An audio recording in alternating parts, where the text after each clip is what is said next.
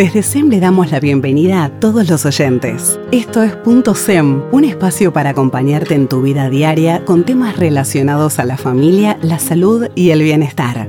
Hoy queremos charlar sobre los accidentes intradomiciliarios, muchos de los cuales podrían ser evitados y que suelen suceder con mayor frecuencia cuando los niños pasan más tiempo dentro de sus casas. Por eso, en esta ocasión, conversaremos con las doctoras Laura Grunfeld y Rocío Pérez, médico pediatras de SEM, quienes nos hablarán sobre los accidentes que ocurren en los hogares y cómo podemos prevenirlos. Laura, bienvenida. ¿Cuáles son los accidentes más frecuentes que ocurren en los hogares? Bueno, muchas gracias por la invitación. Dentro de los hogares los accidentes son diversos y son los más frecuentes en los primeros años de vida. El lugar más peligroso de la casa para los niños es la cocina y también el baño. ¿Qué puede pasar en las casas? Bueno, los niños se caen, se pueden caer por las escaleras, de las camas, de los cambiadores. Lo otro que puede pasar es, por ejemplo, que se quemen, y eso ocurre en la cocina cuando intentan manotear las, las ollas o cuando tocan los hornos calientes. Otra cosa que puede pasar son las intoxicaciones que los niños agarran las cosas que no, conocen y se toman los productos de limpieza o a veces los medicamentos. Y lo siguiente que mm, podemos mencionar es eh, cuando se están bañando, que puede eh, ser peligroso si los dejamos sin supervisión. Rocío, gracias también por acompañarnos.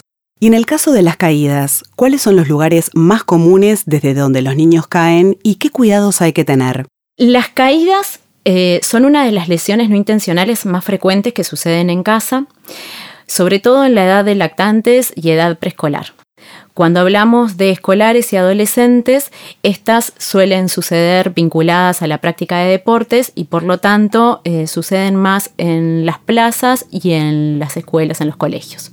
Para hablar de los lugares más frecuentes donde se caen los niños, tenemos que tener presente el niño como individuo su edad, sus habilidades y el temperamento y las ganas que tienen ellos de investigar. El niño está en constante desarrollo y está en constante cambio. Día a día se desafía para mejorar sus logros y con estos eh, constantes intentos de aprendizaje eventualmente es que pueden surgir las lesiones. Los niños se caen frecuentemente desde su altura y esto por lo general y por suerte no tiene mayores consecuencias pero la situación sí cambia cuando aumenta la intensidad de caídas. Y cuando hablo de intensidad, hago referencia a la altura y a la velocidad con que suceden estas caídas y que le dan eh, potencial gravedad. En la práctica observamos caídas desde el cambiador, desde la sillita de comer, desde la cama, desde muebles, escaleras y desde el andador.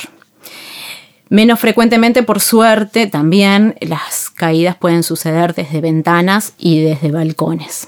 Todas estas eh, requieren la consulta y habitualmente la toma de medidas por parte del equipo que va a asistir al niño. Siempre a nosotros nos interesa como recalcar sobre las medidas de prevención y en esto eh, lo importante es ajustar nuestro hogar con elementos de seguridad. Por ejemplo, en cuanto a las escaleras, poner portones de seguridad en ambos tramos, dispositivos de cierre de seguridad en las ventanas, redes firmes eh, en ventanas y en balcones, no poner muebles debajo de las ventanas para evitar que el niño se trepe y tenga un libre acceso a las mismas, las camas, tener barandas y una altura del colchón ajustada a la altura del niño. Nunca dejarlo solo en la silla de comer, y al momento en que vamos a adquirir una silla de comer, elegirla a conciencia, teniendo presente que sea una silla firme, de base ancha y que cuente con cinchas de sujeción. No dejar nunca al niño solo en la cama o el cambiador el lugar más seguro para cambiar un bebé, y esto siempre lo, repetimos, es al ras del piso, es en el suelo. Y este también es el lugar más seguro para dejarlo si tenemos que ausentarnos por unos segundos, por ejemplo, ir a agarrar el pañal, ir a, atender el teléfono que nos está sonando. Nunca dejarlos solos arriba de la cama porque las caídas suceden en un segundo. No usar el andador. Los pediatras siempre eh, recalcamos en esto. El andador no solo entorpece el libre desarrollo motor del niño, sino que además no tiene ningún beneficio en cuanto a la marcha y además eh, le genera al niño los movimientos altas velocidades que ellos no pueden manejar y así propiciar accidentes. Claro, esto es muy importante, estar atentos a estos signos que comentás y consultar en estos casos. ¿Y qué es lo que se debe tener en cuenta luego de una caída? En cuanto a la caída, debemos tener en cuenta, además de la intensidad de la misma, les pongo un ejemplo, la caída de una cucheta siempre requiere consulta.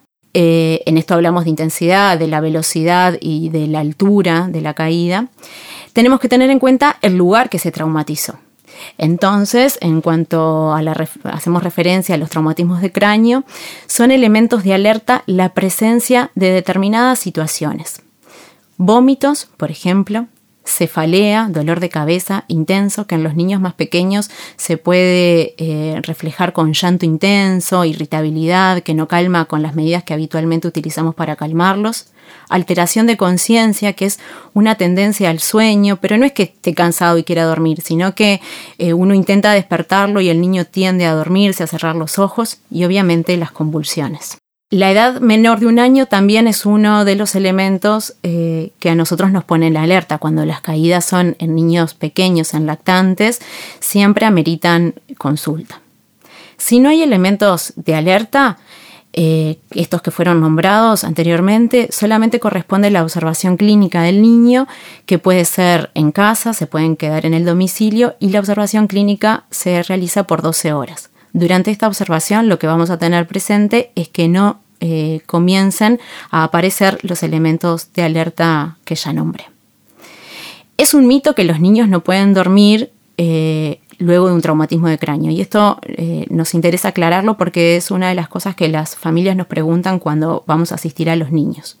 No hay problema con que los niños duerman luego de una caída. Lo único que interesa, sí, al, médico, al pediatra que lo va a valorar, es eh, podernos dar cuenta del estado de conciencia actual, que responda a los estímulos que nosotros le hacemos, que pueda responder a órdenes simples. Y si esto sucede, eh, no hay problema que luego el niño pueda dormir.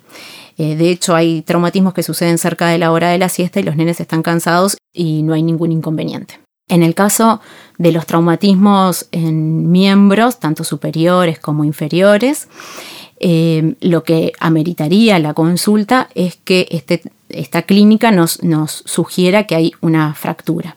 Entonces, lo que nos interesa a nosotros es explicarles cuáles son los elementos que nos pueden sugerir una fractura. Uno de estos es la impotencia funcional y a lo que me refiero con esto es a la dificultad para movilizar el miembro de forma completa y en todas las direcciones. Obviamente deformidades a nivel del miembro, que el brazo este, no siga como una línea y el dolor intenso. Eh, todas estas cosas son las que nos pueden sugerir fracturas y siempre que esto suceda y ni que hablar que queden dudas, corresponde la consulta.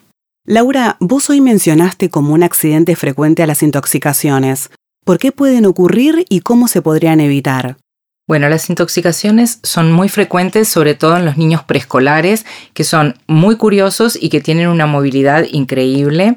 Entonces, en un segundo llegan a todos lados.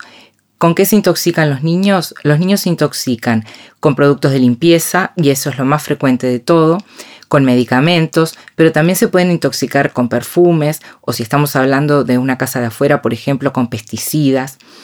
Entonces, los, lo que tenemos que tener en cuenta es que los productos, por ejemplo, de limpieza, que habitualmente nosotros todos los guardamos abajo de la pileta, es lo más frecuente. Ponerlos en un lugar que, si es accesible al niño, tenga una puerta, que tenga una traba que el niño no pueda abrir, o que estén guardados eh, bajo llave o de lo contrario que estén en una altura a la cual el niño no pueda alcanzar. Otra cosa que es importante es nunca, nunca poner un producto de limpieza en un envase no original. ¿Qué pasa? Habitualmente los ponemos en las botellas de refresco y los niños agarran la botella y se lo toman, ya sea que reconozcan el logo o por curiosidad, y se intoxican frecuentemente. Otra cosa que puede pasar es que los niños se tomen los medicamentos que hay en la casa. Eso pasa en las casas y muchas veces pasa también en las casas de los abuelos, porque capaz que uno en la casa tiene la precaución de que los medicamentos estén guardados bajo llave o a una altura que el niño no alcance y cuando van frecuentemente a casa de abuelos, que generalmente hay más medicación, los niños pueden agarrar los, los remedios y tomarlos. Lo toman porque muchas veces eh, por curiosidad y otras veces porque se les dice, bueno, esto es una pastilla o esto es un caramelo o tómatelo, mira qué rico. Entonces hay que evitar, por un lado, hablar de los medicamentos como, como que fueran dulces o como que fueran algo rico y ponerlos fuera de su alcance. Con respecto después a, los perfumes y otro tipo de sustancias, es lo mismo que cuando toman productos de limpieza y tratar de que no estén al alcance de ellos. Entonces, para evitarlo, lo fundamental acá es la prevención, que no estén en su alcance, que estén en los envases originales.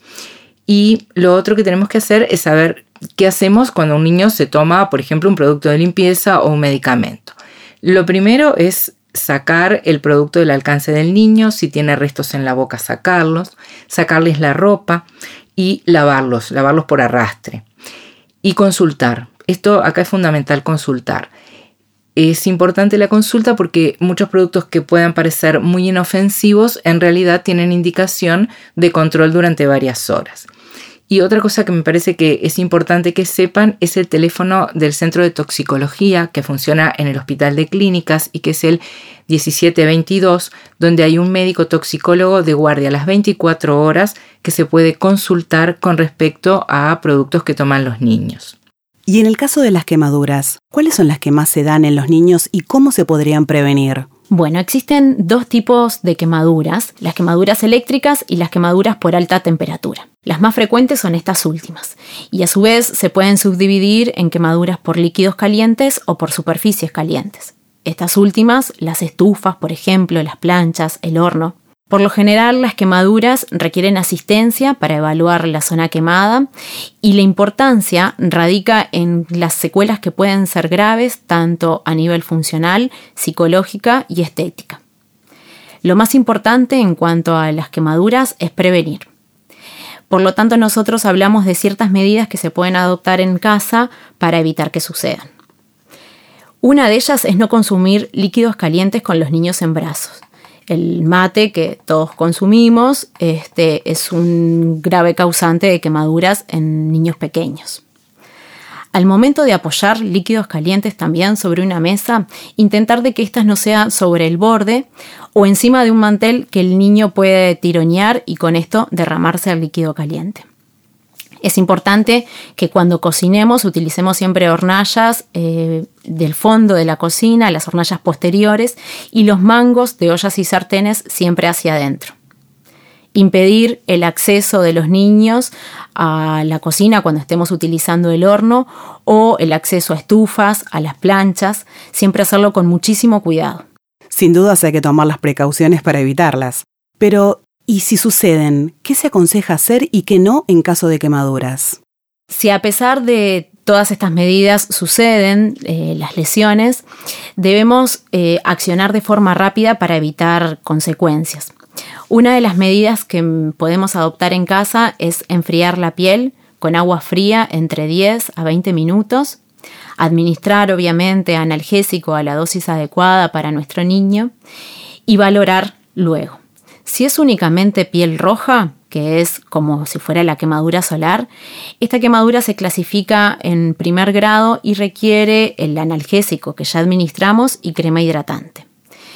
Si eh, presenta ampollas o la ampolla se rompió, requiere valoración médica siempre porque esta ampolla necesita debridarse, que es eh, recortarla y utilizar parches curativos. En ese caso, eh, esperar al médico sin haber colocado cremas, manteniendo fría la lesión, porque al colocar cremas eh, luego las vamos a tener que sacar y esto genera más dolor en el niño. Y finalmente, ¿qué elementos consideran importantes a la hora de armar un botiquín para tener en las casas? Bueno, para armar un botiquín, me parece que es fundamental tener un botiquín en las casas que no tiene que ser demasiado complejo, pero sí que tiene que tener las cosas básicas. Con respecto al botiquín, tiene que estar en un lugar accesible, eso es importante, o sea, accesible al adulto, no a los niños, y que todos los adultos que van a quedar a cargo de los niños sepan dónde está. Se pueden, eh, hay infinidad de ejemplos de botiquines, pero básicamente tienen que tener información, me parece súper importante que tenga los nombres y los números de cédula de los niños, así como el número de teléfono de la sociedad médica y de la emergencia móvil. Tiene que tener eh, los teléfonos de emergencia, ahí se puede poner el de toxicología, los teléfonos de bomberos, lo que sea necesario. Lo otro que tiene que tener es los teléfonos de los papás, si los papás no van a estar y los niños van a estar a cargo de otras personas. Y dentro de los componentes, bueno, gasas, vendas, curitas. Las curitas son súper terapéuticas y si tienen dibujitos, mucho mejor. Después tiene que tener algún antiséptico, que en este momento se está usando mucho la clorexidina en jabón y también puede tener alcohol, toallitas desinfectantes, eh, gasas ya dijimos, una tijera, un termómetro. Lo otro que es importante es que en el botiquín esté la medicación de uso habitual del niño y para eso conviene charlar con el pediatra tratante. ¿Por qué? Porque la medicación nosotros la calculamos según el peso, entonces las dosis de la medicación tienen que estar escritas y hay que actualizarlas.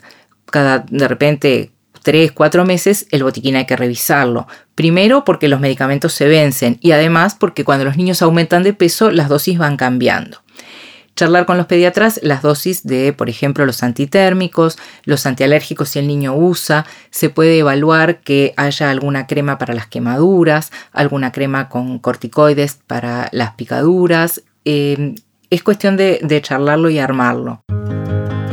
Muchas gracias a ambas por brindarnos esta información tan relevante y necesaria tanto para los padres como para cualquier adulto que pase tiempo con los niños. Y así nos despedimos. Nos reencontramos en el próximo episodio de Punto SEM. SEM, cuida lo que más querés.